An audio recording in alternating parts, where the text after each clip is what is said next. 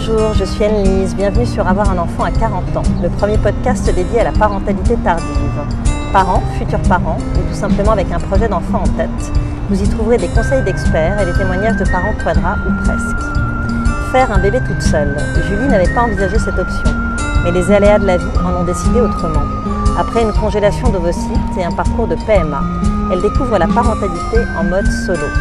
Une parentalité courageuse et engagée, où l'amour règne en maître et lui fait déplacer des montagnes.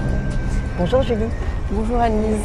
Je te laisse te présenter en quelques mots à nos auditeurs, nous dire euh, qui tu es, ce que tu fais dans la vie et de qui est composée ta famille.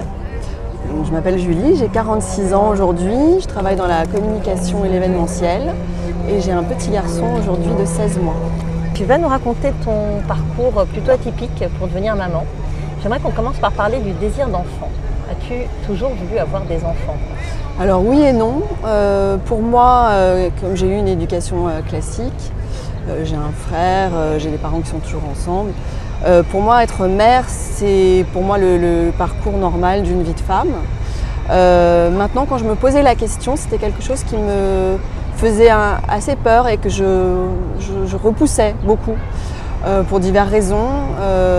Peut-être inconsciemment aussi parce que j'avais un frère, donc un exemple de, de parentalité euh, très proche avec mes parents qui ont élevé mon frère. Mon frère qui avait une maladie, qui a une maladie psychiatrique, euh, qui ressemble à- ressemblait un peu à l'autisme quand il était petit et qui s'est aggravé euh, plus tard. Et on ne sait toujours pas si c'est quelque chose de- de- d'héréditaire ou pas, génétique ou pas. Et je pense qu'inconsciemment, c'était quelque chose qui, qui me faisait un peu reculer. D'accord. Et, et quel regard tu portais sur euh, les copines qui, qui tombaient enceintes, euh, sur leurs enfants Alors je me souviens, ma euh, première amie qui est tombée enceinte euh, un peu avant nos 30 ans, j'avais pleuré ça m'avait- et ça m'avait énormément émue. Et puis après, les amis moins proches, j'avoue qu'une fois qu'elles étaient mères, on, on se perdait un petit peu de vue. D'accord, Moi oui. j'étais un peu la célibataire sans enfant, qui, avec qui c'était difficile de partager euh, peut-être euh, cette nouvelle, euh, nouvelle aventure et cette nouvelle vie. D'ailleurs, tu as eu euh, une pression par rapport à ça euh, entre 30 et, et 40 ans. Euh, on t'a demandé pourquoi tu n'avais pas d'enfant Alors jamais, Jamais. Parce que j'étais, je travaillais dans un métier, dans un domaine plutôt masculin, euh, où finalement la question se posait rarement. Et puis mes parents ont toujours été très discrets et ont toujours laissé mener ma vie. Et euh, le sujet même était, peut-être qu'il était tabou quelque part, je sais pas, mais le sujet n'était jamais abordé à la maison, chez mes parents, jamais. Euh, la pression, c'est mon gynéco qui me l'a mise. Euh, Vers quel âge? Vers 36 ans, il m'a dit alors dépêchez-vous, faites quelque chose. Ça m'avait choquée. J'étais ressortie de son cabinet en me disant mais c'était très intrusif, de quoi il se mêle. Hmm. et puis à l'époque j'étais avec quelqu'un qui était stérile. Euh, je me souviens euh, lui avoir euh, raconté ce rendez-vous chez le gynécologue. Et, euh, mais ça m'est resté. Aujourd'hui, je trouve qu'il a très bien fait. Il avait totalement raison en fait. Euh, moi, Oui. j'étais un- je vivais complètement en dehors de, de la conscience de cette horloge biologique. Et, euh, et bon, il connaissait pas ma vie privée, mais euh, il avait raison, de, en tout cas, de souligner que c'était quelque chose auquel il fallait penser maintenant. Oui, même si c'était dit de façon un peu maladroite, Oui, oui, mais c'était bien de le dire. oui, oui. Et alors justement, au, au cours de, de tes expériences de couple, la, la question ne, ne s'est pas posée la question Elle s'est posée une fois, voilà, une fois où j'étais en couple euh, vraiment euh, stable, on, on était fiancés. Et euh, il était plus jeune que moi, donc je ne lui mettais pas la pression du tout. Euh, je me la mettais pas non plus. Et puis au bout de trois ans, un peu plus de relation, ça a commencé un peu à germer dans mon esprit euh, en me disant oui, effectivement, avec cette personne, je me verrais bien fonder une famille. Et toujours en me disant plus tard, Mhm. je le ferai plus Tu avais tard. quel âge euh, J'avais quand ça- 33 ans. D'accord. C'est là que le désir d'enfant a commencé à pointer un peu. Ah oui, à, à- à ressembler à quelque chose de concret, on va Mhm. dire. Voilà. Où j'ai commencé un peu à faire des plans en me disant voilà, peut-être dans un an, euh, quand lui construisait sa carrière, je me disais quand lui sa carrière sera peut-être euh, lancée, on pourra éventuellement envisager le sujet. Ça me, ça me Mhm. ferait plaisir, ça me plairait un projet d'enfant à ce moment-là. Ouais. D'accord, mais ça ne s'est pas fait. Non, ça ne s'est pas fait. On s'est séparés et ça ne s'est pas fait. Donc toi, tu, tu as continué à t'investir euh, professionnellement dans, dans dans un Voilà, et à espérer de rencontrer euh, là, comme on dit, la bonne personne et la personne avec qui on souhaiterait fonder une famille. Alors qu'est-ce qui se passe euh, à partir de là? Donc tu, as, tu as 35 ans. Voilà, alors à partir de là, j'ai des rencontres qui ne sont pas très concluantes, euh, mis à part cet homme dont je vous ai parlé tout à l'heure, euh, avec qui j'ai eu une relation assez longue, mais qui ne pouvait pas avoir d'enfant. Mhm. après ça, c'est vrai que c'était difficile de, bah, de rencontrer la bonne personne. et les années filent, filent, filent. Et j'arrive à 39 ans, où euh, j'ai un gros tournant dans ma vie, c'est que je perds mon boulot. Le boulot dans lequel je m'étais investie, euh, qui était finalement ma famille, euh, tout. je pense que j'aurais choisi mon boulot avant mon mec. voilà, j'ai travaillé 12 ans dans, dans, le domaine de l'audiovisuel et, et là, du jour au lendemain, ça s'arrête. Donc on remet les choses en perspective et on se remet en question. Mhm.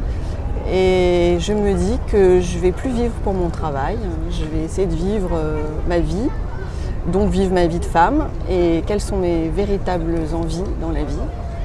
Et là, ça prend une évidence, vraiment très très forte. Euh, il faut absolument que je sois mère. Je veux, je veux connaître ça, je veux fonder une famille, je veux transmettre. Euh, Donc quelque chose que tu ressens euh, même dans ton corps, c'est ça? Oui, vraiment. Comme un, ça peut être un peu l'horloge biologique parce que 38-39 ans, c'est là où elle sonne euh, assez fort en général. Oui. Alors, je faisais beaucoup plus jeune que mon âge. J'avais beaucoup d'amis plus jeunes que mon âge. J'étais pas vraiment dans la réalité de la quarantaine. Donc c'était un peu piégeant. Mhm. Euh, donc c'est même pas vraiment euh, le glas de la quarantaine qui m'a fait réagir, c'est juste euh, ce changement de vie, cette espèce de break où on se pose et on se dit voilà, qu'est-ce qui compte vraiment pour nous? Mais ça aurait pu m'arriver à 30 ans, ça aurait pu m'arriver à 35 ans, bon là mhm. ça m'arrive à 39 ans. Et puis j'ai dans mon entourage deux copines, une de mon âge et une un peu plus âgée, euh, qui sont allés congeler leurs ovocytes en Espagne. J'avais jamais entendu parler de ça. On en parlait peu à l'époque. Hein. Euh, ouais, c'était en 2011, 2012. Euh, Les gynécos n'en parlaient pas. Voilà. En tout cas. Et, je me dis, mais qu'est-ce que c'est que ça? Je, me renseigne un peu et ça me vient comme une évidence qu'il faut absolument que je fasse ça. Vu que j'ai toujours été un peu en retard sur les choses, euh, dans la réalisation de mes projets, je me dis, bon Visiblement, euh, l'enfant, je ne vais pas le, faire demain. Euh, il faut que je mette toutes les chances de mon côté. Je, vais faire ça. Donc tu le fais au cas où. Oui. C'est un peu ça. C'est pas. Tu, ne te projettes pas en Pas du tout. Maman solo, je pense jamais euh, que je vais les utiliser. Je me dis, je fais ça au cas où je me retrouverai dans 5 ans en panne de fertilité. Voilà. Et avec le regret de me dire, j'aurais pu le faire, pourquoi je ne l'ai pas fait? Et tu peux nous raconter un peu comment ça se passe alors, la congélation d'ovocytes Déjà, tu, choisis le pays euh, euh, Moi, j'ai été tout simplement euh, dans la même clinique que mes copines, donc comme ça, je connaissais un peu le processus. C'est une clinique en Espagne et il s'avère qu'il y a un médecin français qui parle français, enfin, il y a un service là-bas, relations publiques, très bien organisé, avec quelqu'un qui parle français, parce que moi, je ne parle pas un mot d'espagnol. Et donc, euh, je, les appelle et je leur demande voilà, comment, comment procéder. Euh, mes amis avaient un médecin parisien qui les avait aidés. Je vais voir ce même médecin parisien. Donc, tu es suivie en France Voilà, je suis suivie en France pour tous les examens euh, donc de, fertilité, pour savoir un peu où on en est. et puis, entre parenthèses, il faut savoir que les médecins n'ont pas le droit hein, de suivre une femme euh, célibataire dans un parcours de PMA. Donc ils prenaient un certain donc, risque. ils prennent un certain risque. Voilà. Il y a certains médecins même euh, qui le font euh, de face, enfin qui demandent aux patientes de ne pas les citer, de ne pas mhm. parler d'eux, etc. moi, le médecin que j'ai vu était très à l'aise avec ce procédé. Elle m'a même fait des ordonnances, donc j'ai été remboursée par la sécurité mhm. sociale parce que ça, a un certain coût. un certain coût. Et voilà. Et aussi, j'ai pu me permettre de le faire, c'est que comme je me suis fait licencier, je suis partie avec un chèque. J'avais du coup un peu d'argent de côté et j'ai voulu. Voilà. Le en fait, exactement. je, me suis dit, je vais investir dans quoi avec cet argent? Ben, J'investis dans euh, un projet d'enfant un jour. Et c'est, alors sans indiscrétion, mais je crois que c'est autour de 4000, 5000 euros, Oui, une oui, congélation d'ovocytes. Tout à fait. Hors, hors trajet Voilà, hors Ouais. trajet, hébergement, euh, et puis euh, traitement à Paris si on n'est pas, Oui. si on rentre pas dans un cadre, euh, voilà, suivi médical de la sécurité sociale. Il faut compter les- le coût des médicaments qui sont assez importants, D'accord. le coût des examens, des, des échographies, tout ça. Et donc ça se passe relativement simplement. Enfin, pour toi, ça s'est passé Pour, de façon pour moi, j'ai eu beaucoup de chance, ça s'est très bien passé parce que j'avais, euh, je fonctionnais très bien et le médecin considérait que j'avais même pas besoin de faire de traitement euh, hormonal. Donc en fait, mal, ouais, 39 voilà, donc en fait j'ai eu un cycle euh, normal et puis euh, au moment où il faut aller se faire ponctionner les ovocytes Mhm. au moment de l'ovulation, euh, bah, été suivie et je suis partie. Et je crois que j'ai dû euh, me- à prendre un médicament en, en tout et pour tout euh, pour, pour, euh, pour le procédé. D'accord, donc en Mm. fait un, un protocole assez, assez Ultra fluide, simple, euh, ultra simple. Sans, sans conséquences désagréables. Voilà. J'ai pas eu tous les effets secondaires effectivement. Tu as vu euh, un psy? Alors, je voyais un psy à l'époque. Donc, pour bah, justement un petit peu pour l'histoire de mon frère qui me pesait. Qui me pesait. Et euh, donc, effectivement, c'était bien euh, que je puisse en parler à quelqu'un parce que j'en parlais pas à ma famille. Oui, tu étais extrêmement discrète Voilà. vis-à-vis de ton Ouais, entourage. ouais. Et donc, euh, ma psy m'avait encouragée, trouvait que c'était une très bonne chose. Mais elle m'avait mis en garde quand même en me disant qu'il ne faut pas que ça, que ça soit un leurre hein, et que vous vous disiez, ben alors maintenant que j'ai mes ovocytes de côté, le, le monsieur, le garçon, ça Le peut attendre. charmant attendra. Voilà. Elle me dit il fallait quand même que Ouais. je sois pas. euh, c'est l'histoire du lèvre et de la tortue, vous savez. Mmh. hein, voilà. Bien pas sûr. que je me mette sur le bord de la route en me disant Bah, c'est bon, j'ai le temps, euh, pas de soucis. euh, voilà. D'accord. Et donc suite à cette congélation d'ovocytes, tu te reconvertis professionnellement Voilà, je reprends voilà, des tu études. reprends- même. Voilà, Je reprends des études, je me reconvertis, je rencontre quelqu'un. Euh, j'ai complètement oublié hein, que j'ai ces ovocytes, ils sont en congelé, ils sont en Espagne, euh, et puis c'est vraiment quelque chose auquel je pense plus du tout. Euh, je pense plutôt à vivre ma vie, à rencontrer quelqu'un. Et je rencontre cette personne qui est un petit peu plus âgée que moi, et on commence une histoire, et lui aborde le sujet enfant tout de suite, parce que j'ai 43 ans passés, et lui est déjà parent. Mhm. Et euh, il me dit voilà, euh, quels sont tes projets? Et, et moi j'aimerais avoir des enfants, mais je ne sais pas trop. euh, pour toi c'est urgent, pour moi c'est moins urgent. Parce que lui, il a quel âge? Lui il a euh, 48 ans. D'accord, oui, puis c'est la grande injustice parce que Voilà, effectivement, il peut en faire jusqu'à 60. tout à fait. Alors au départ il est dans, dans, une, dans un discours de désir d'enfant. C'est ce qui me fait comprendre. J'adore les enfants, je me souviens quand mon fils euh, faisait de la trottinette. Euh, C'était tellement mignon, j'ai tellement envie de revivre ça, etc. Donc je me dis, bon, je, suis avec quelqu'un qui euh, serait plutôt pour. Et puis, euh, il est en période de divorce euh, très compliquée. Et euh, au bout de quelques mois, euh, il fait une marche arrière. Il me dit, voilà, je, je t'ai dit que je voulais être un nouveau parent et en fait, je pense que non. Tout d'abord parce que lui, euh, il a été élevé par euh, son père et sa grand-mère qui étaient très âgés. Et il me dit voilà, je- quand je me projette, je ne me vois pas euh, jeune père à 50 ans. Euh, Comme s'il prenait conscience un oui, peu des réalités de voilà, son âge. Voilà. Il me dit et toi, j'ai pas envie que tu passes à côté, j'ai pas envie d'être la personne qui t'aura empêché de réaliser ce projet parce que je suis sûre que c'est quelque chose que tu souhaites très profondément et j'ai pas envie que tu te sacrifies pour moi. Plutôt honnête comme discours. Plutôt honnête. Moi, ça m'a choqué sur le moment euh, parce que j'ai eu l'impression que il n'était pas amoureux de moi, ou je sais pas. Mais bon, je me suis Ouais. dit quand même, euh, pourquoi changer, pourquoi changer d'avis? Et je me souviens que j'ai ces ovocytes en Espagne, donc je le rassure, je lui dis mais j'ai- fait le nécessaire euh, pour me mettre à l'abri de, de la perte de fertilité après 40 ans. Il me dit ah bah super. Et puis euh, je lui parle d'une de mes amies qui a fait un enfant toute seule. Et là lui vient l'idée nous vient l'idée ensemble que euh, j'entame un parcours de PMA Avec donneur. avec donneur. Si notre histoire continue, il adopte l'enfant, c'est ce qu'il me propose. Et si notre histoire euh, échoue, euh, moi je suis, je me retrouve pas sur le carreau. D'accord. C'est c'est particulier quand C'est même très comme, particulier, euh, comme c'est démarche parce que euh, accepter que tu fasses un enfant avec un autre alors que lui est là et pourrait être le père potentiel. C'est étrange. Euh, Moi c'est sur le moment ouais. je trouve ça très étrange. J'en parle à ma psy qui me dit prends ce qu'il y a à prendre. Elle est très pragmatique. Et pense à toi. Voilà.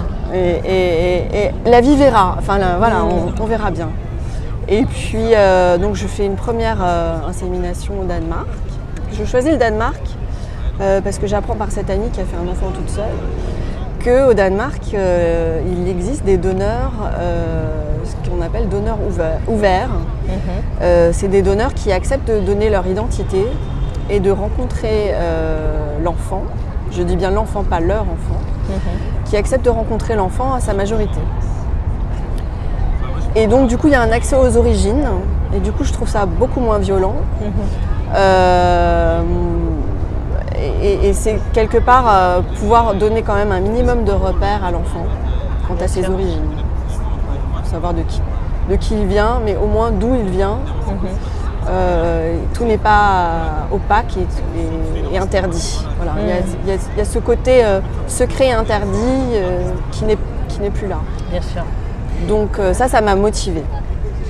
Et donc ce, ce donneur, tu, tu le choisis comment? Tu arrives euh, Alors, Dans cette grande banque de sperme, hein, exactement. c'est le terme est assez moche, oui, comment on pourrait dire mais c'est comme ça que ça s'appelle. C'est comme ça que ça s'appelle, Voilà. ouais. Euh, c'est une base de données sur Internet euh, auquel on s'abonne euh, et qui donne euh, accès à des dossiers. euh, alors il y a les dossiers médicaux, il y a mais c'est des dossiers médicaux sur comment dire sur déclaration. Mhm. Il faut espérer que le donneur est quelqu'un d'honnête. Ouais. Mais je pense qu'ils sont quand même énormément testés, etc. Oui. avant. Il y a une interview audio, il y a un test psychologique, il y a une in- interview euh, aussi écrite avec un descriptif. Il n'y a pas de photo, c'est une photo du donneur enfant ou bébé. D'accord, de façon à, à pas créer l'attachement, c'est ça? Enfin, En fait, il ne faut pas personnifier, c'est un Mm. donneur, c'est pas un père. D'accord. Donc je pense que c'est bien que ça reste comme ça. Maintenant, il paraît que depuis ça a changé, qu'il y a certaines banques de sperme qui donnent des photos de, des donneurs adultes. Mm. Je suis pas allée voir. Euh, mais non, là, c'est les donneurs. euh, on donne une photo d'eux enfants. Euh, de toute façon, le but c'est pas c'est pas de trouver un donneur. Le but c'est d'avoir un enfant. Donc euh, l'important c'est effectivement la photo du bébé enfant permet de, un peu d'avoir une idée. Mais Mm. euh, non, peut-être de voir si connaître la couleur des yeux ou des oui, cheveux de façon même en fait, que- moi j'ai- je regardais les photos et puis je suis tombée sur celle-là et ça m'a frappée. Euh, Il y avait un air de famille, hein, mais un air de famille ça, euh, de nous, mon père, mon frère, moi, bébé. Et euh, je me suis dit, tiens, c'est amusant. Du coup, j'ai un peu creusé parce qu'il y a- il y, a des centaines et des centaines de profils. Oui, on peut, on peut y On passer, peut y passer des jours. ouais, ouais. des jours, des jours. Et du coup, euh, je me suis un peu attardée sur ce profil-là et ça répondait à pas mal de, de choses euh, qui me plaisaient. Mhm. Euh, J'avoue que moi, l'important, c'était le profil médical. Et il remonte jusqu'au profil médical des parents, des grands-parents et des frères et sœurs. D'accord. Et euh, moi, je voulais écarter euh, les problèmes euh, qui étaient proches des problèmes de mon frère. Mm, Bien sûr. Voilà. Donc euh, c'est comme ça que je l'ai choisi. D'accord. Et comment se passe le parcours en lui-même alors? Alors le parcours en lui-même. Euh, Donc là, tu as 43 ans. là j'ai 43 ans, je fais une première insémination qui ne marche pas, une au deuxième Danemark, au Danemark, sur place. une deuxième qui ne marche pas, et à la deuxième, euh, à la consultation, on me dit qu'à mon âge, il faut quand même envisager de faire la- une FIV. Mhm.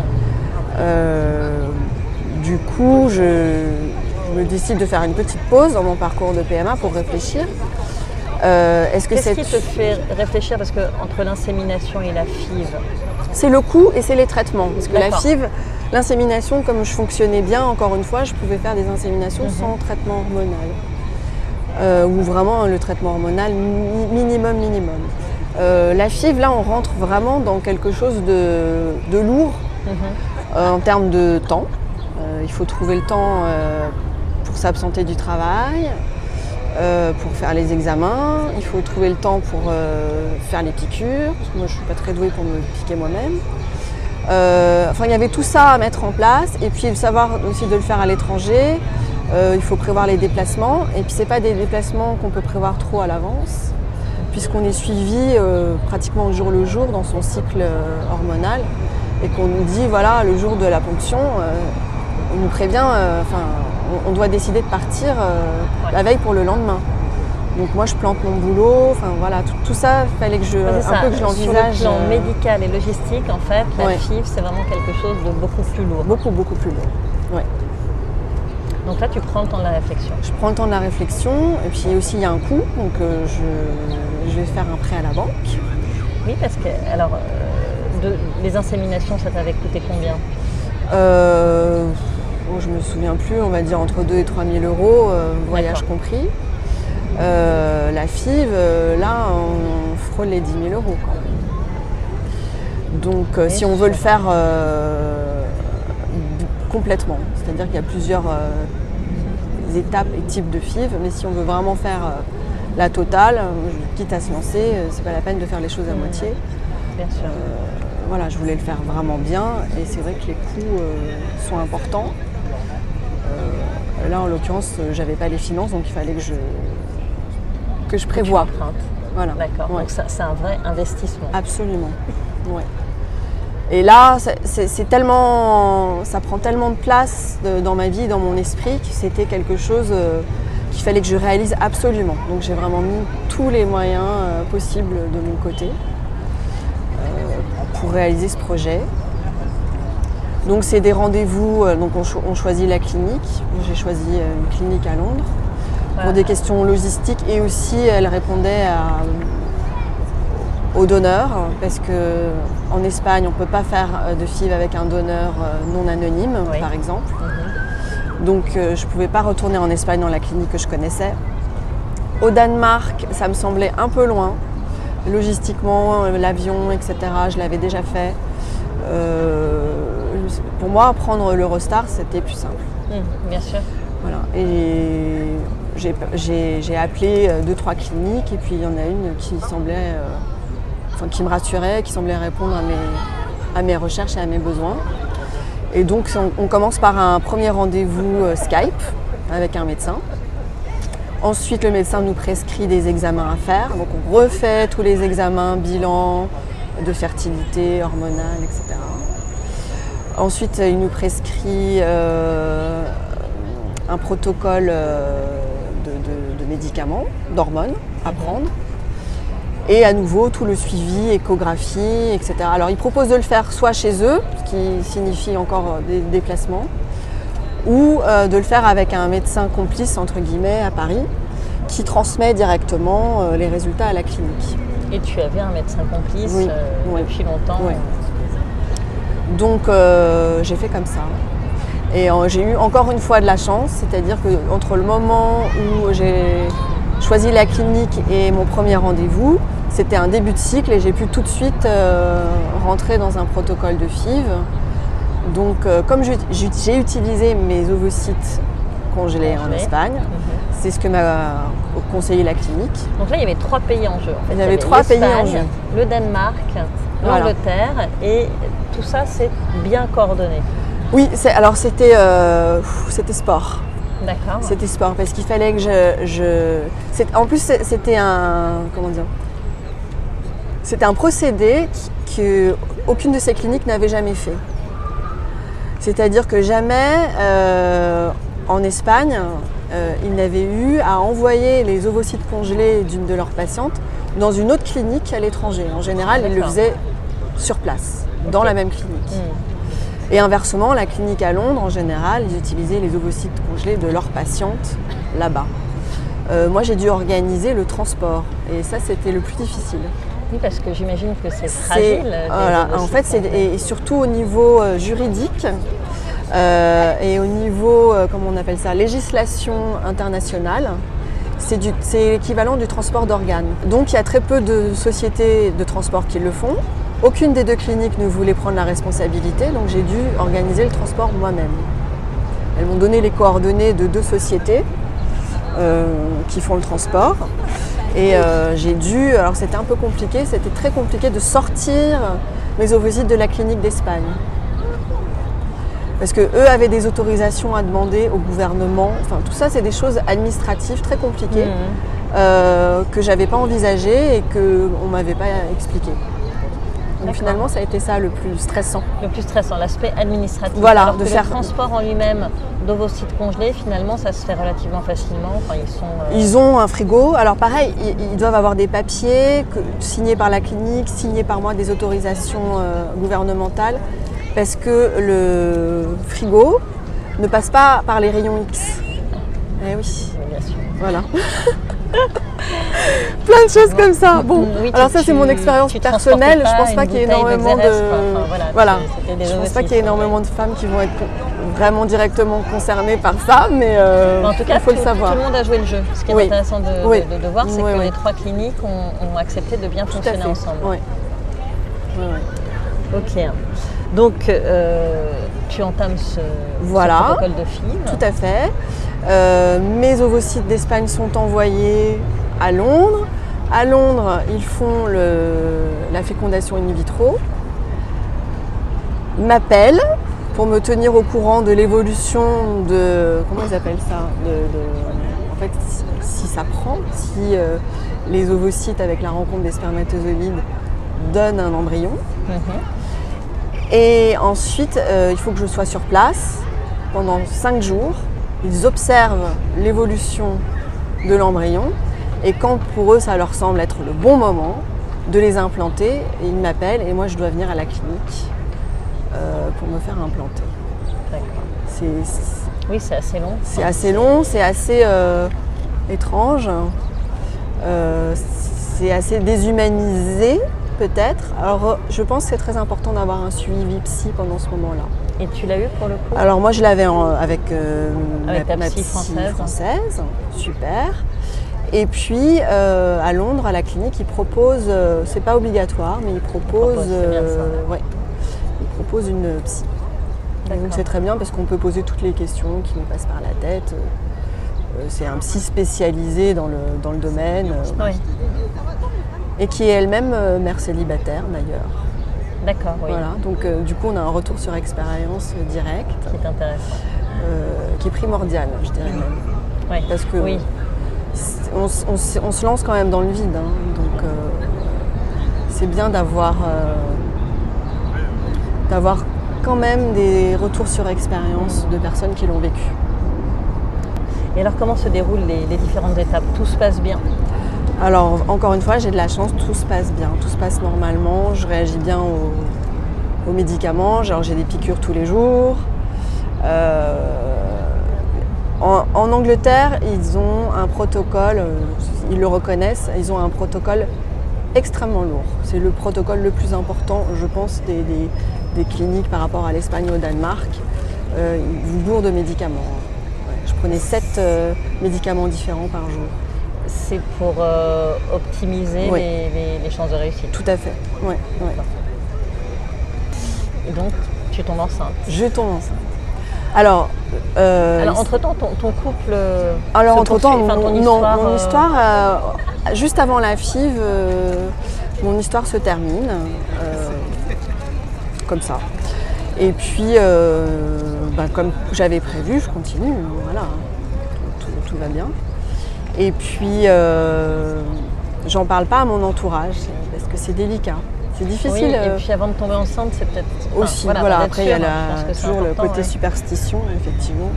Je me dis, je vais pas commencer à parler de ça si au bout du compte ça donne rien. Et puis je savais très bien que c'était. euh, je, jouais le tout pour le tout, je savais très bien que c'était. Je le ferais qu'une fois. Je pense pas que j'aurais la possibilité de le faire deux fois. Et financièrement, et par rapport à mon âge, et, par rapport aussi à mon emploi du temps. Ouais. parce que j'ai choisi un moment où euh, j'avais pas une trop trop grosse activité professionnelle. Oui, j'allais te demander Ouais. euh, co- comment est-ce que ça se gère ça quand on est en poste?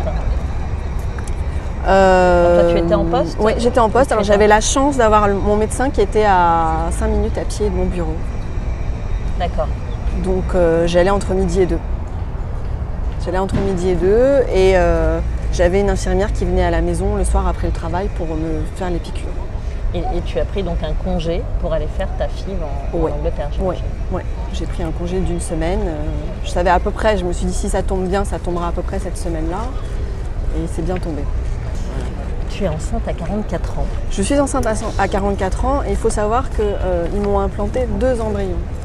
Ah, donc tu as eu un... Euh, alors j'avais un risque de, de de jumeaux. C'était le choix le plus difficile de ma vie.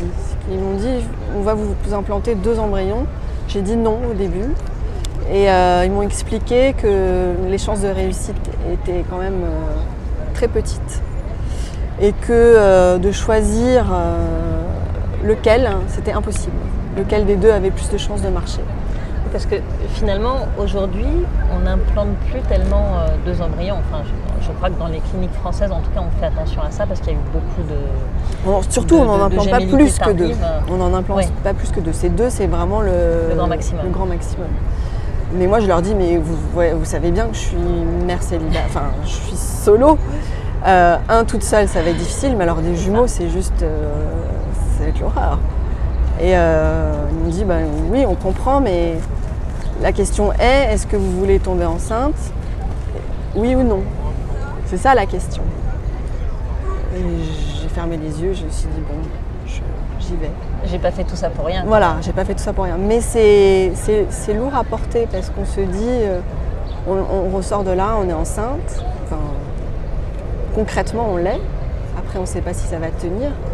Et on se dit, on est enceinte de deux. Et en fait, le- le- dans le fond, on voudrait que ce soit que d'un. Donc, dans le fond, il y en a un qu'on ne voudrait pas quelque part, Bien sûr. par défaut. Bien sûr. Euh, enfin, Psychologiquement, Psychologiquement, euh, ouais, psychologiquement, j'étais pas très très bien ce jour-là. Et quand est-ce que tu as su? Au bout d'un mois. Au bout d'un mois. Donc, tu as quand même eu un mois à vivre Oui, un mois. avec euh, cette, euh, cette angoisse. Oui, et puis après, en même temps, l'angoisse, elle se transforme. On se dit, mais de toute façon, c'est le hasard de la vie aussi, quand même. Bien sûr. finalement, le hasard de la vie, même si c'est très médical, finalement, le hasard de la vie joue quand même. Bien sûr. Donc, euh, donc je on verra. Donc, passé ce premier mois, te voici rassurée. Oui. Rassurée doublement, parce que je, je suis toujours enceinte et je suis enceinte d'un enfant. Est-ce que tu penses à la fausse couche aussi? Est-ce qu'on t'a oui. expliqué que les risques de fausse couche seraient potentiellement plus élevés Non, avec une fille? Non, Non. on, t'a pas tenu de discours non, par rapport pas à ça? du tout. Ce que je trouve euh, plutôt pas mal, parce que ça sert à rien de rajouter de l'angoisse. J'allais bien, j'avais une bonne santé, tout, tout se présentait bien. Pourquoi rajouter de l'inquiétude? Donc euh, non, aucun des médecins m'a parlé de potentielle fausse couche. Euh, je leur ai même demandé si euh, il fallait que je fasse quelque chose de particulier euh, après l'implantation. Ils m'ont dit bah, pas, pas de sport, Mm. c'est tout. Oui, voilà, une, Après, vivez votre vie normale. Ouais. Euh, et après, je, je- je commence à vivre la vie d'une femme enceinte, une grossesse normale, dans tous les sens du terme, c'est-à-dire euh, five ou pas five, euh, célibataire ou pas célibataire. 44 ans ou pas 44 ans ou pas. Parce que ça, ça 44 joue aussi. Enfin, Ouais. tu- Tu n'es pas sans savoir que ouais, les grossesses euh, passées 40 ans et quand on s'approche de 45 ans, il y a des risques qui sont un peu plus élevés, mais tu, tu vis avec sans t'en inquiéter plus que ça. Non, j'ai Ouais. confiance. les médecins que j'ai vus m'ont- m'inspiraient énormément confiance. Donc je me dis, j'ai mis toutes les chances de mon côté, je vais bien, les médecins sont sérieux, ça va bien se passer. Est-ce que tu as un suivi particulier? Non, Non, ta grossesse est suivie comme n'importe quelle autre grossesse? n'importe quel. Alors on me dit quand même d'aller euh, vers une, euh, de m'inscrire dans une, dans un hôpital, hein, pas Oui. une clinique, euh, parce qu'il faut au niveau 3 justement. Mm. C'est peut-être la seule fois Oui. où on m'a fait sentir que mon âge avait euh, une incidence. Mais c'est la seule fois. Et, euh, et- et comment tu vis le fait d'être euh, enceinte euh, toute seule? Alors, ça m'est totalement égal. Je, je- je suis. euh, heureuse, je suis dans mon projet, je, me dis ça marche, euh, je me dis je porte la vie, c'est formidable et je n'ai aucun, à aucun moment un sentiment d'être seule ou d'être abandonnée ou d'injustice ou de pas être comme les autres. Ou... Non. Parce que c'est quelque chose que j'ai tellement réfléchi avant, mûri, avant, etc. bien sûr. que je vis très bien. Tu es totalement prête en fait. Ouais. Et même au travail, euh, je ne me suis pas du tout cachée de mes projets. Euh, je préfère d'ailleurs, je préfère, euh, parce que les gens qui, travaillent avec moi savent que je ne suis pas en couple. Et j'ai pas envie qu'elles pensent que j'ai, entre guillemets, fait un enfant dans le dos à quelqu'un. Ou mmh. que j'ai été. voilà, voilà. Ou que j'ai été légère, ou que j'ai. J'en sais rien, mais je préfère, voilà, je préfère être honnête et puis assumer les choses. Et à quel moment l'annonces-tu à tes parents Alors, euh, il faut quand même savoir que j'ai eu un petit incident de parcours dans, ma grossesse. Euh, c'est qu'au bout de un peu plus d'un mois, euh, j'ai perdu du sang, donc je me suis précipitée chez le médecin. Je pensais que je faisais une fausse couche. Et à l'échographie est apparu que j'avais un hématome au placenta. Ok. Un hématome qui, qui était placé de telle façon plus ou moins grave. Euh, pas grave pour l'embryon, mais grave pour le placenta qui pouvait éventuellement dégénérer en décollement du placenta. Donc j'ai été arrêtée. J'ai été arrêtée pendant 15 jours, alitée, pas le droit de me lever, juste pour euh, manger ou me laver. Euh, là, du coup, oui, j'ai un peu râlé d'être toute seule. Ouais, j'imagine, Mais bon, aujourd'hui, Internet, on se fait livrer à domicile les repas, etc. Et tu, as eu peur J'ai eu peur, ouais. Là, j'ai vraiment eu peur. là, j'ai commencé vraiment à parler à mon enfant et à lui demander euh, de tenir le, tenir le coup. De s'accrocher. Et euh, c'est là que j'ai dû l'annoncer au travail, euh, mais je ne l'ai toujours pas annoncé à ma famille. Je me suis cachée de ma famille pendant cette période. Et je l'annonce en fait à l'arrivée des 80 ans de mon père. Et là, tu étais enceinte de. Là, j'étais enceinte de 4 mois et demi. D'accord ça commençait un petit peu à se voir. c'est ça, ça devait commencer à peine. Franchement, euh, ça se voyait très peu. Euh, et donc du coup, euh, je l'ai annoncé à ma mère. mais alors, il faut, savoir que mes parents étaient au départ même pas pour la congélation des ovocytes. ils ont été manifestés à la manif pour tous déjà. et quand j'ai voulu congeler mes ovocytes, dans leur esprit, ça voulait dire que j'allais faire un projet de maternité solo. Alors que pas du tout. Je me souviens, ils m'ont harcelé, ils m'ont appelé au téléphone, ils m'ont dit tu ne peux pas faire un enfant toute seule, ce n'est pas possible. je pense qu'il y a beaucoup de gens qui pensent C'est injuste.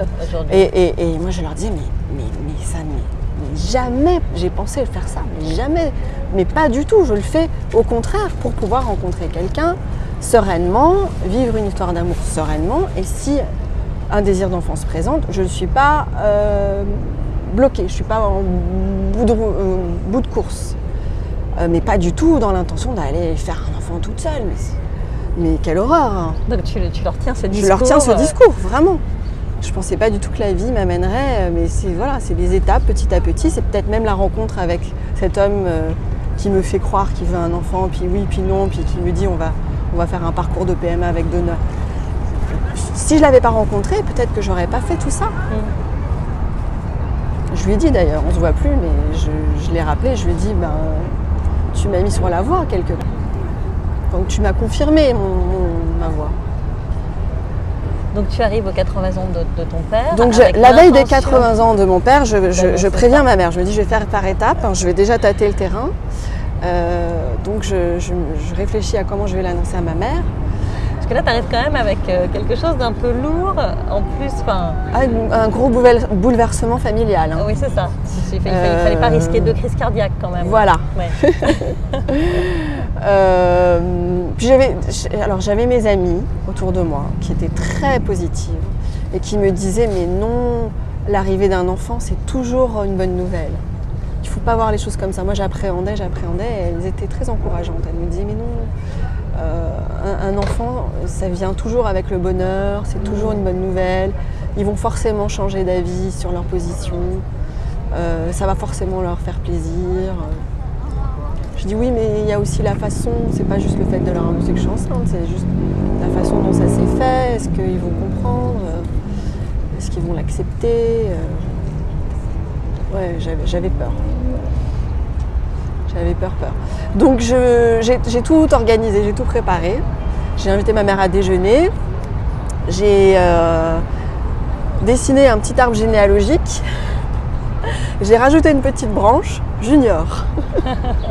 Et je lui ai présenté les choses en lui disant voilà, 80 ans de papa, on est quatre. Et bien à la prochaine fête, à Noël, on sera peut-être cinq. C'était joliment dit. Voilà. Elle a été choquée. Elle a eu un quart de seconde, euh, une minute, où euh, elle n'a pas, trop compris ce qui se passait. Puis elle a compris, Qu'est-ce qu'elle t'a dit exactement? Puis elle s'est dit euh, mais ma fille fait n'importe quoi. Elle m'a dit mais pourquoi tu as fait ça? Euh, Un peu en, re- en- en reproche. Ouais. Pourquoi tu as fait ça? Tu ne- tu n'es même pas capable de t'occuper de toi-même. Que Les parents nous voient toujours comme des enfants, pas comme des adultes. Ouais. Donc là, je lui explique, non quand même, maman, je te rappelle que euh, oui, ça va, Voilà. ma vie. euh, j'ai bien mené ma vie. J'ai- En plus, je vous ai jamais rien demandé, donc euh, je me suis toujours débrouillée. Je suis ultra indépendante. C'est un peu dans la logique des choses d'ailleurs qu'aujourd'hui, je vous annonce ça comme ça. Et euh, là, d'un seul coup, elle s'est vue grand-mère. Elle a compris qu'elle allait avoir un petit-fils ou une petite fille, et elle a fondu en larmes. Et elle s'est excusée. Et elle m'a dit c'est merveilleux, c'est la plus belle nouvelle, euh, c'est formidable. euh, J'ai trop hâte de l'annoncer à ton père. Comme ça, est-ce en un quart de que seconde. voilà, dit, je lui ai dit attends, on va peut-être attendre. Elle m'a dit non non, je peux pas rentrer à la maison sans, sans lui, je peux pas lui cacher ça. Il faut absolument que je lui dise. Et l'après-midi, elle m'a rappelé et elle m'a dit que mon père avait mieux réagi qu'elle euh, dans la spontanéité. Il avait bondi de joie. Donc finalement, euh, tes copines avaient raison. Oui, En finalement, mes copines avaient Ça met raison. souvent tout le monde d'accord. Voilà, et mes parents étaient très, de très bons soutiens pendant ma grossesse. Euh, ils ont été présents à la naissance. Je vais vous raconter la naissance. Oui.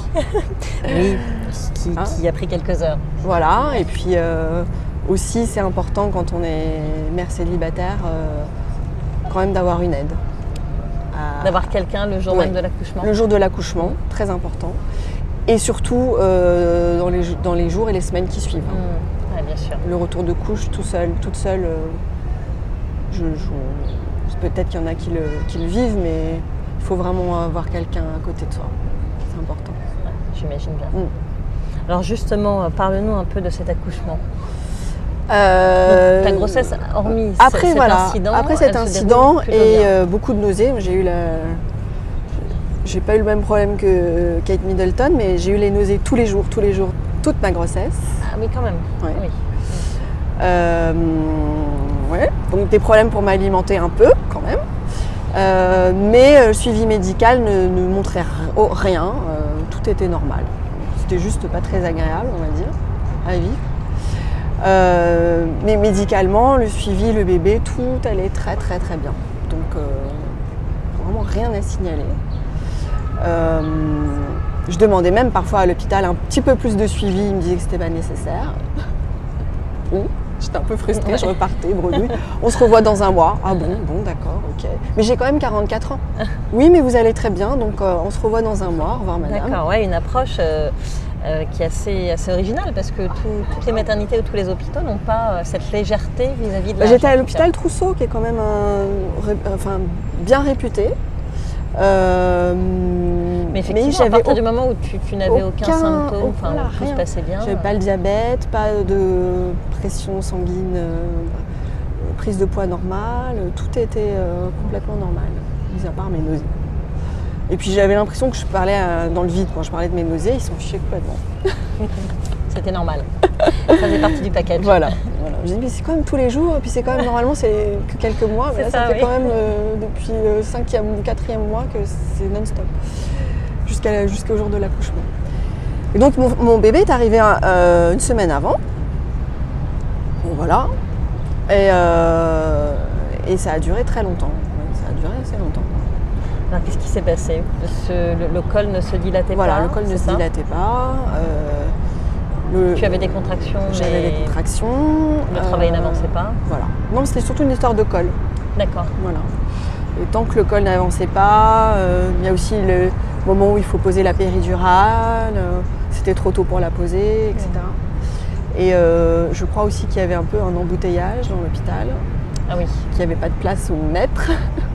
Bon, il n'y avait pas l'urgence de l'arrivée du bébé. C'est toujours, il me disait, c'est une première grossesse, donc il ne va pas arriver en deux heures, de toute façon. Euh, il, et puis il était assez haut. Et euh, au total, on a compté avec ma mère, ça avait duré 26 heures. 26 heures, c'est Voilà. pas mal. Voilà. Donc au départ, c'était une amie qui devait m'accompagner. Elle était venue aux séances de cours à l'accouchement.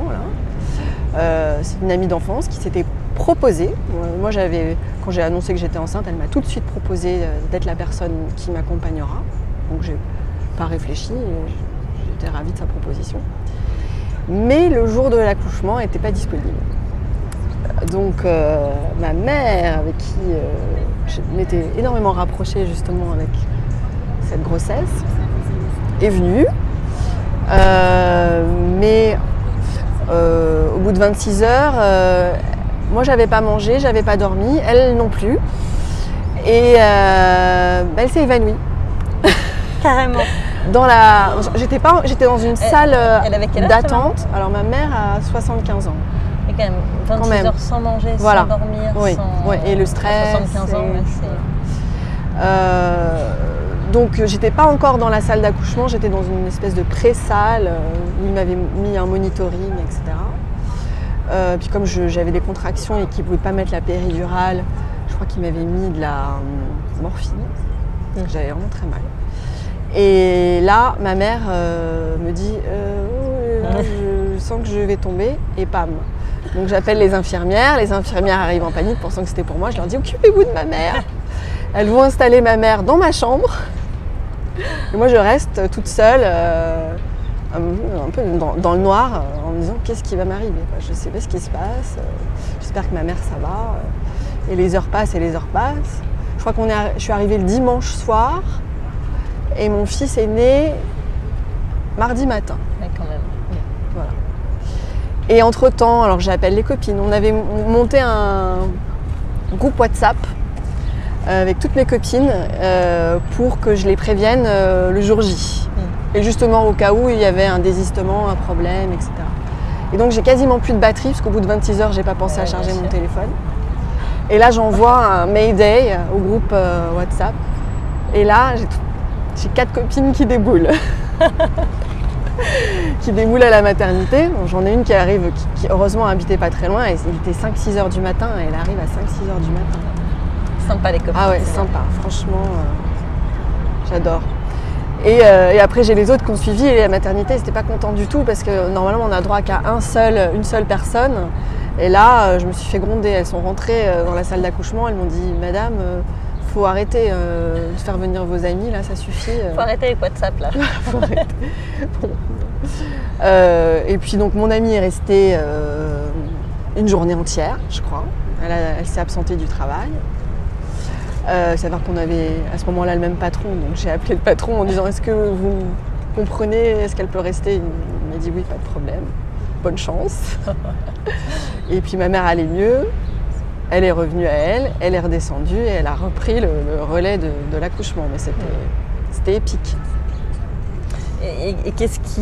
Donc finalement, le col s'est dilaté. Finalement, Et donc euh, au bout de- d'un certain nombre d'heures, et ensuite la, la poussée s'est bien passée, enfin la, la fin euh, de l'accouchement. ça a pris du temps Oui, aussi, ça a pris du temps. Ils ont dû sortir euh, les cuillères. Ah oui, Oui. t'as eu une péridurale quand même? Oui, alors Ouais. péridurale, la, la Ah oui, première, sous morphine. la oui. première ratée. D'accord, oui. J'ai pas compris qu'elle marchait pas. Je croyais que ça faisait partie du, du truc d'avoir mal quand même. Et puis au bout de, je crois, 7-8 heures, euh, euh, changement de euh, sage-femme et d'équipe. Et là, ils me disent, mais je dis oui, j'ai mal sur le côté quand même. Ils me disent, mais ça, c'est impossible avec la péridurale. Donc euh, ils ont regardé, et en fait, elle était mal posée. Donc ils me l'ont reposée une deuxième fois. Et là, mais j'étais tellement fatiguée, et je crois Bah, que. surtout sans manger, quoi. j'arrive- Enfin, voilà, sans manger, sans dormir. ça devient compliqué de pousser Voilà, euh, ouais, quand ouais. t'as plus d'énergie. Ouais. Donc c'était un peu long. euh, l'enfant euh, tachycardait. Ils ne l'ont pas dit, Mm. mais après j'ai compris euh, qu'il y avait un souci. D'où Euh, l'utilisation des cuillères. Voilà, et puis l'utilisation des cuillères, le temps passait encore, ça- voilà. Et euh, ils se sont rendus compte que le liquide amniotique était souillé. Donc là, ils m'ont dit qu'il y avait risque quand même d'asphyxie du bébé. Mhm. Donc, euh, mais pareil, euh, ils sont restés assez discrets, ils m'ont pas fait, ils m'ont pas fait paniquer. Ils pas m'ont- fait paniquer. ils ouais. m'ont présenté les choses de façon très euh, intelligente. Et ils m'ont dit voilà, quand il va sortir, il va probablement pas pleurer, mais c'est normal, c'est pas grave. On va vous l'emmener, on va le nettoyer, on va dégager ses, ses bronches, etc. Et on va vous le ramener et tout ira bien. Si ça vous semble un peu long, c'est normal, euh, ne vous inquiétez pas. Et alors, est-ce que ça s'est passé comme Ça ça s'est passé comme ça. D'accord. Voilà, ça s'est passé comme ça. Petite alarme, on va vous faire une, une césarienne, madame, on vous emmène au bloc quand même. Ah, t'as quand même eu droit à Voilà, j'ai, voilà, le temps que le, qu'ils appellent l'obstétricien, j'ai réussi à le sortir. D'accord, comme quoi euh, Voilà. t'as- t'as t'as retrouvé les, les- les Ouais, dernières ouais. forces nécessaires Les- pour tout- éviter. là, j'ai euh, toutes les ressources euh, possibles et imaginables pour. euh, je me suis dit, j'ai quand même pas fait tout ça, toutes ces heures pour euh, finir en césarienne, quand même. Quand même, non. Non. Et alors, est-ce que tu as eu l'occasion de faire du pot à pot Alors j'ai fait, le, j'ai, fait, ouais, fait le pot à pot. Mais moi je m'étais tellement euh, préparée psychologiquement. Parce que le fait de faire un enfant avec un donneur, c'est quand même faire un enfant avec quelqu'un qu'on ne connaît pas. Donc moi j'ai vraiment personnifié l'enfant en me disant c'est une personne. Je, quand il va naître, je vais rencontrer quelqu'un. Mhm. Et euh, donc la question de est-ce que tout de suite on se sent mère, l'instinct Mhm, maternel, mhm. la fusion, etc. En fait, je pense que j'ai beaucoup intellectualisé les choses. Je suis comme ça. hein. Euh, du coup, j'avais l'enfant effectivement euh, sur moi. Le pot à pot, c'était très rapide, hein. Euh, justement parce qu'il fallait qu'il le- qu'il l'emmène. Et après, ils me l'ont ramené. Donc il y a quand même le moment. Il, est un peu découpé le moment de l'accouchement. Et et surtout, je me dis, waouh, bonjour. bonjour, toi, petit être. Enchanté. Et puis, on ne sait pas du tout à quoi il va ressembler parce qu'on ne sait pas. On ne connaît pas l'au- l'autre euh, moitié de ses gènes, on ne le connaît pas. Et du coup, ben, il s'avère qu'il ressemblait pas du tout, du tout, du tout à ce à quoi je m'attendais. Et il n'y avait aucun trait de ma famille, rien du tout. C'était vraiment. euh, c'était très étrange comme, euh, comme moment. Et euh, en fait, la fusion, elle vient après.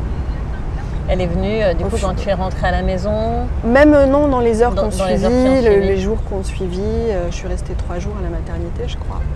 Où là, comme on est H24 avec cet être vivant où- dont on, sent, on se sent une responsabilité incroyable. Enfin, Mm, voilà.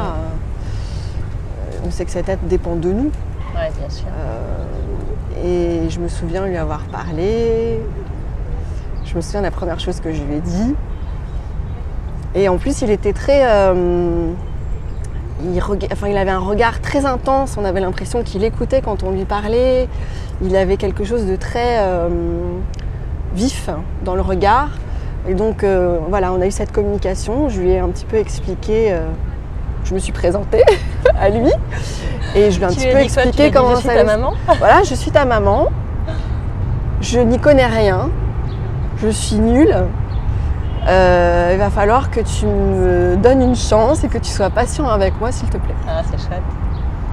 Est-ce que tu lui as parlé de son histoire aussi tout de Ouais. suite ou Ouais. Assez Ouais. rapidement? Assez rapidement, peut-être pas tout de suite, mais euh, oui. Tu lui as raconté avec des mots simples euh, que son papa était un donneur. Voilà. que- voilà, qu'il ne le verrait pas euh, forcément dans l'immédiat. Voilà, mais, que c'était quelqu'un d'extrêmement généreux pour avoir fait ce qu'il a fait, que c'était quelqu'un de bien, que je m'étais renseignée sur lui et qu'il ne pouvait que être fier de, de là où il vient. Ouais.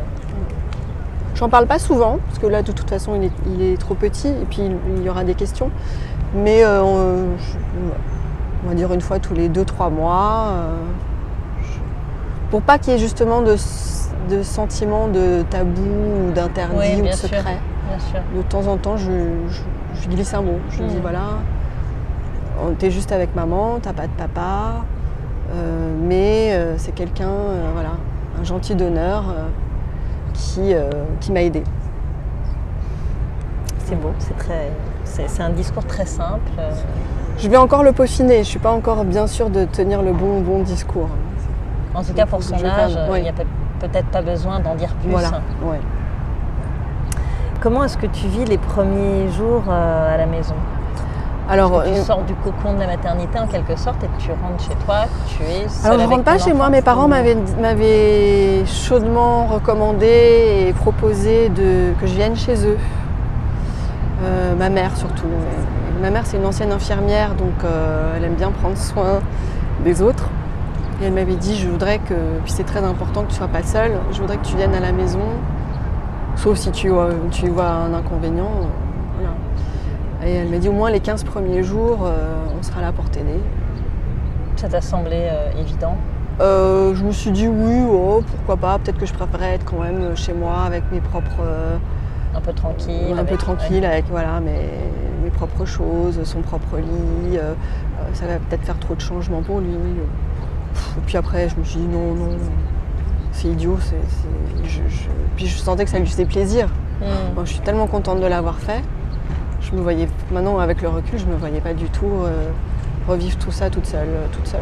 Ouais, tu, Ouais. tu as pas du tout regretté ça. Non, non, non. Parce que qu'est-ce qui s'est passé justement dans ces 15 jours? On est très fatigué. Alors, euh, je ne sais pas si on est plus fatigué à 44 ans qu'à 25 ans, certainement. Non, Probablement, quand même. Voilà. Un petit peu. Euh, très, très, très fatigué. Euh, moi, j'avais du mal physiquement à me remettre. J'avais beaucoup de mal physiquement à me tu remettre. avais eu euh, une déchirure ou- Oui, Ouais, j'avais eu tout ça, bien, bien. Euh, donc, je pouvais pas m'asseoir. Enfin, j'avais très, très mal. Euh, Donc, des suites de couches un peu compliquées. Ouais, voilà, suite de couches un petit peu compliquées. Pas de complications graves, mais j'ai quand même eu à un moment donné envie d'aller aux urgences. Mais bon, ils m'ont rien vu, ils m'ont rien trouvé. J'ai cru que les points avaient sauté. Voilà, donc oui, non, j'ai beaucoup souffert. Les, les jours, les semaines qu'on suivi, euh, plus euh, la, la fatigue de se réveiller toutes les heures, deux heures. euh, Ouais. Où là, par contre, mes Tu parents allaitais sont âgés. Non, alors j'allaitais pas. Non, c'était un choix de ma part parce que je savais que j'allais devoir beaucoup déléguer, reprendre le travail, etc. Je me suis dit, l'allaitement, ça allait être compliqué. J'ai essayé. Euh, Enfin, j'ai essayé. Non, parce que les médecins ne me laissent pas tellement essayer. Ils me disent il faut, faut prendre le- la décision tout de suite. Il y a la première tétée, toute Mm. première, mais j'ai l'impression que ça n'a rien donné. Oui, Donc, euh, j'ai eu, juste ce petit moment d'hésitation. J'ai dit euh, au médecin est-ce que je peux essayer genre trois jours Et puis après, elle me dit non, non, non. Faut pas faire ça, surtout Ouais. pas. Donc, euh, bon, je j'ai pas allaité. Mais c'est peut-être mieux en mère célibataire de pas allaiter. Pour plein de raisons. Oui, Ben, j'imagine en fait. euh, et Parce qu'on a besoin d'aide. aussi. Enfin, c'est vrai que c'est quelque chose qu'on se rajoute, euh, on est déjà fatigué. euh, Ouais, je sais pas. Euh, moi, je pense que c'est surtout au niveau logistique. Au niveau logistique et après, peut-être même euh, la fusion. Parce qu'on Mhm. est seul avec son enfant. Son enfant est seul avec nous. Euh, c'est très, très fusionnel. hein. Moi, je me rends compte que alors, je- euh, à oui, quel je- point c'est fusionnel. Justement, ça c'est un point, euh, un point intéressant. Euh, comment est-ce qu'on fait pour euh, le tiers séparateur? Comment est-ce que toi tu, tu- tu as géré la chose? Ça s'est fait naturellement? Je peux pas dire que ça que ce soit fait encore, même à, même à 16 mois. Euh, je, alors, je- De toute façon, tu as repris le travail. J'ai à repris le travail, donc, quelque euh, part ça. voilà, il y a eu une nounou La mère et l'enfant entre se temps parce que oui. la mairie m'a pas donné de place en crèche, D'accord, malgré. même, euh, euh, ouais. même étant mère célibataire. Euh, donc j'ai trouvé quelqu'un qui a bien voulu garder mon enfant en attendant que je trouve une place en crèche. Et j'ai fini par trouver une place en crèche, euh, mais j'ai dû faire appel à un piston. Non, alors pour revenir sur le tiers séparateur, il n'y en a pas en fait. Il faut arriver à gérer soi, euh, essayer de effectivement le mettre en crèche, ça c'est très bien, je pense, la communauté. Mhm. Euh, parce que la responsabilité d'une d'une nounou qui se transformerait en tiers euh, séparateur, je sais pas. Je sais pas. Ouais, finalement, Mm. la bonne solution, ça a été de. de- de C'est les amis aussi, Ouais. les amis qui proposaient très gentiment pendant mon congé maternité, qui me disaient est-ce que tu veux que je vienne te garder ton enfant pendant quelques heures, comme ça tu prends du temps pour Ouais, toi. c'est ça, parce que c'est- la, la- la vraie question, c'est ça aussi. c'est. Est-ce que tu as réussi à prendre un peu de temps pour toi euh, les premiers mois? Très peu. Très très peu. Mais aussi je me suis interdit. J'avais tellement envie d'être avec lui. Ça me faisait plus plaisir d'être avec lui que d'aller faire du shopping ou aller me faire masser ou aller faire un Donc c'est resto. pas quelque chose qui t'a manqué Non. fondamentalement? Non, pas du tout. Pas du tout. Alors j'avais les amis toujours de bons conseils qui me disaient attention quand même, te coupe pas du monde. Hum, bien sûr. Parce que euh, tu vas peut-être te réveiller à un moment donné et puis tu te diras mince, euh, où sont-ils Euh, Mais euh, donc voilà, donc j'étais bien conseillée. J'essaye de trouver un équilibre entre être tout le temps avec lui et quand même prendre du temps pour moi et du temps aussi pour mettre un peu de séparation. euh, j'ai quand même des déplacements professionnels. Donc, Mhm. euh, au début, on m'en a pas imposé, ça c'était bien. Et puis euh, là, les déplacements professionnels qui se sont présentés, je les ai acceptés. Pour justement euh, mettre un peu de séparation, que ce soit pas trop trop fusionnel tout le temps. Et est-ce que tu lui trouves des figures masculines de référence? Est-ce qu'il a un parrain? Euh, est-ce qu'il y a des gens qui, qui- qui jouent ce rôle euh, Pour l'instant, dans non. ton entourage Pour l'in- le- le- son- mon père, son grand-père, oui.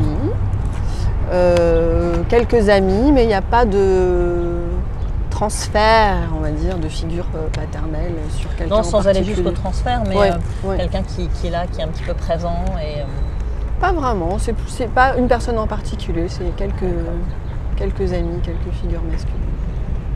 Par rapport à ton âge, Hum. Est-ce que tu te poses des questions sur euh, comment tu vas accompagner ton fils sur le long terme? Oui, Euh, je me pose des questions. Je pensais pas m'en poser, mais bon, euh, ça m'arrive quand même de temps en temps. Et puis, je me dis, bon, c'est quand même pas si extraordinaire que ça d'avoir un enfant à mon âge. En fait, j'avais l'exemple de ma grand-mère maternelle qui a eu son dernier enfant à 46 ans. Pour, alors, pour d'autres raisons chrétiennes, Voilà. on sait que les grossesses Elle, tardives. elle a eu beaucoup d'enfants, euh, euh, ouais. donc euh, son septième, elle l'a eu à 46 ans.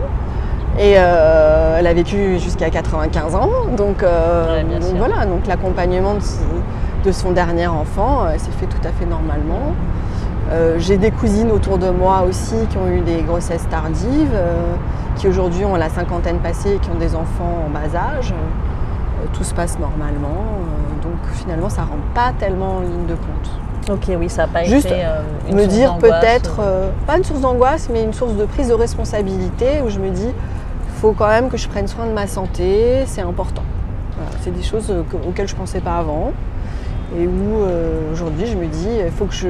bah, justement parce que avec la crèche, mon fils a été malade, j'ai été la première année là, j'ai été très souvent malade, des bêtises de grippe, de Mm. gastro, de, etc. Et euh, où je me dis, oh là là, c'est alors là pour le coup, quand on est seul et qu'on est malade et qu'on doit s'occuper d'un enfant, d'un bébé, c'est extrêmement dur. Donc là, Ouais, sûr. euh, il faut vraiment faire attention. Comment est-ce que tu gères le, le quotidien Vie pro, vie perso? Vie pro, vie perso. Est-ce que tu arrives à trouver ton équilibre euh, en, en t'organisant? c'est la course. C'est- tout le temps la course. C'est tout le temps la Oui, course ouais. oui. Alors après, il faut trouver son rythme.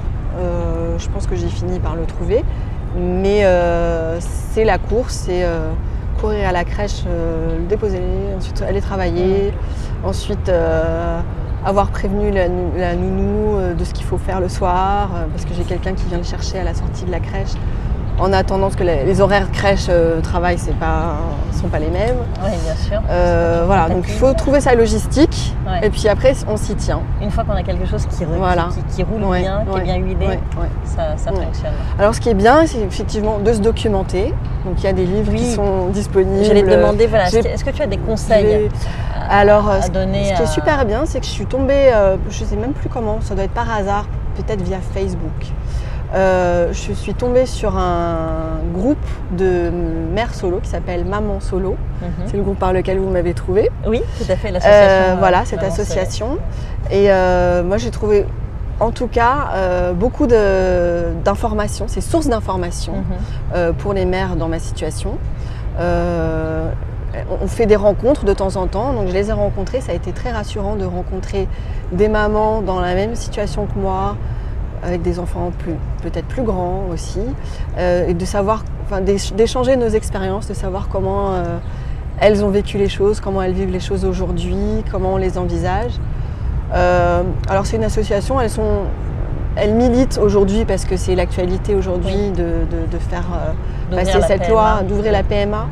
Et nous, en tant que mère célibataire, on pense que c'est important pour nos enfants que cette démarche, elle soit rendue normale et qu'on ne soit pas des extraterrestres et que nos enfants ne soient pas considérés comme des enfants euh, conçus de façon un peu bizarre et de façon presque clandestine. Mm. Euh, mon amie qui a, fait un enfant seul euh, et qui m'avait un peu mise sur la voie, elle m'avait dit qu'elle avait l'impression en rentrant du Danemark de rentrer clandestinement avec un bébé clandestin dans le ventre. Ouais, c'est ça, dans la mesure où le, principe n'est pas autorisé. voilà, moi je pense que c'est très important que ce soit autorisé. Après, la prise en charge par la sécurité sociale, etc. Pour moi, c'est un, une, mm. deuxième question, donc peut-être dans un second mm, temps. Mm, je comprends la, la, réticence de la société, peut-être, en fait, elle tient, je pense qu'elle repose enfin, beaucoup sur ça. Beaucoup là-dessus. Beaucoup là-dessus. C'est pourquoi la société soutiendrait un désir d'enfant. Un désir d'enfant, c'est pas une maladie. Mais je ne vois pas pourquoi c'est interdit. Voilà. moi, c'est l'interdiction qui, qui, me, qui me semble dommage et préjudiciable pour nos enfants. Oui, et puis c'est très discriminatoire parce que finalement c'est très cher, comme tu le soulignais. Du coup, euh, toutes les mamans euh, ne peuvent pas, enfin toutes les femmes qui ont un projet d'enfant. C'est discriminatoire sur le principe, mais de toute façon, euh, je pense que quand on décide de faire un enfant, on réfléchit aussi à ses moyens qu'on soit en couple, pas en couple, qu'on soit célibataire, pas célibataire, c'est toujours quand même quelque chose de réfléchi aussi au niveau matériel. Et je pense que c'est discriminatoire, certes, euh, mais je pense pas que ça va être euh, euh, comment dire, des femmes en situation de précarité qui vont décider de faire un enfant seul. Bien sûr. De toute façon. Donc